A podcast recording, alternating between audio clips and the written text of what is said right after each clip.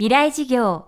この番組はオーケストレーティング・ア・ブライター・ワールド NEC 暮らしをもっと楽しく快適に川口義賢がお送りします。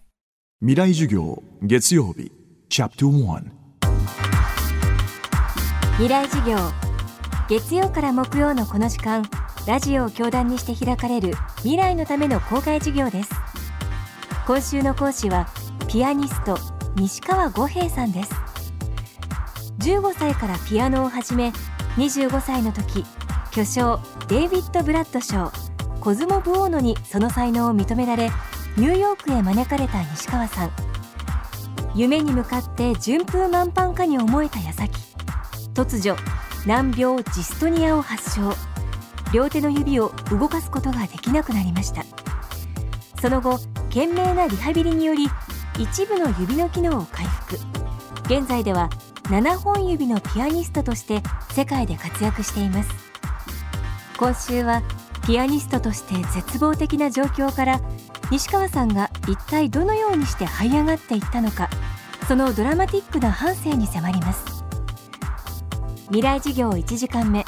テーマは人生のターニングポイント。大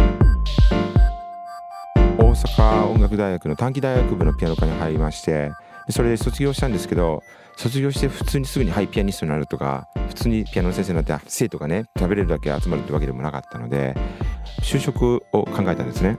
で高島屋に和菓子屋さんがあったんですね。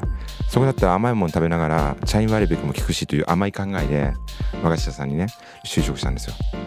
でも練習はでもずっとしててある日調律師のピアノを調弦する人に「あの郷平君ようピアノ練習してんな」と「和菓子で働いてるのもええけどたまにはピアノ弾いた方がええんちゃう?」って言われて。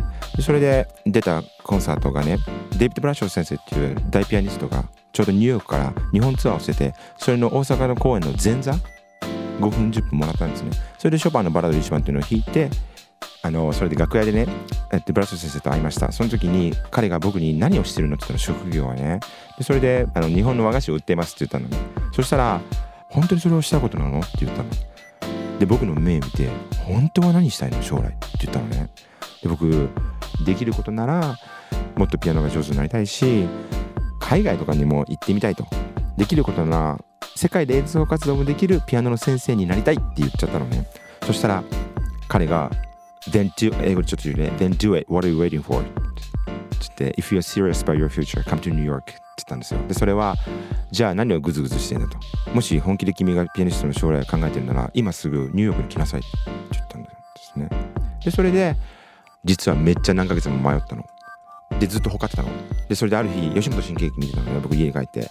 それでゲラゲラ笑ってたの。そしたらはって気づいた時に僕は何してんやろって。ニューヨークまで誘われてんのに家の中で笑ってるわと。でスカウトされてるっていうことだけに満足してその現状を変えることに恐怖があったのね。だから日本人の友達たちに言ったのがニューヨークに誘われたけど行った方がいいかなって言ったら「そのやめときやって絶対危ないって。そんな美味しい話あるわけないやん」って言われたの。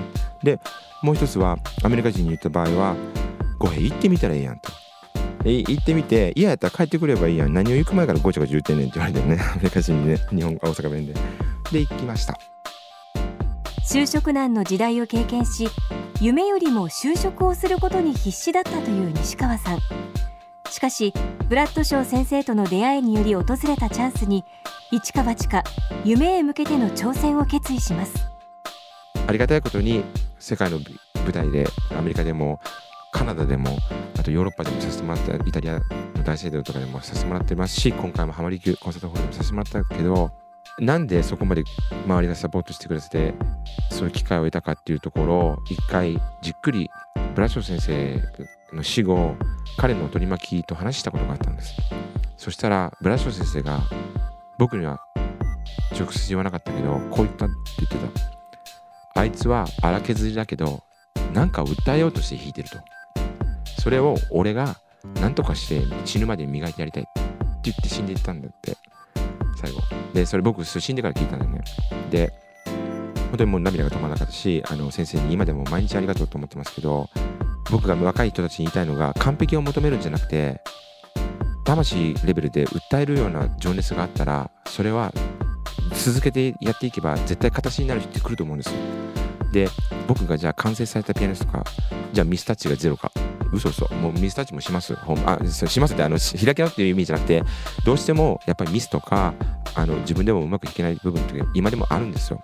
でもだからといって全然弾かないわけじゃなくて何て言ったら心を込めて他に完璧に弾けない分一個一個に心を込めて弾いている結果本当にそれこそ地球レベルで ヨーロッパカナダアメリカでは演奏会がちょくちょく入れられるようになったと。そして最近東京という日本の首都で演奏させていただきいろんな人に祝福していただける状況がやっと40を超えて 夢がどんどん叶ってきているという状況です。未来授業。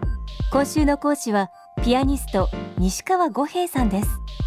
今日は人生のターニングポイントをテーマにお送りしました。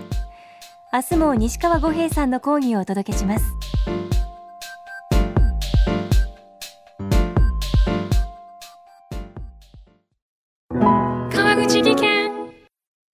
階段での転落大きな怪我につながるので怖いですよね。足元の見分けにくい階段でもコントラストでくっきり白いスベラーズが登場しました。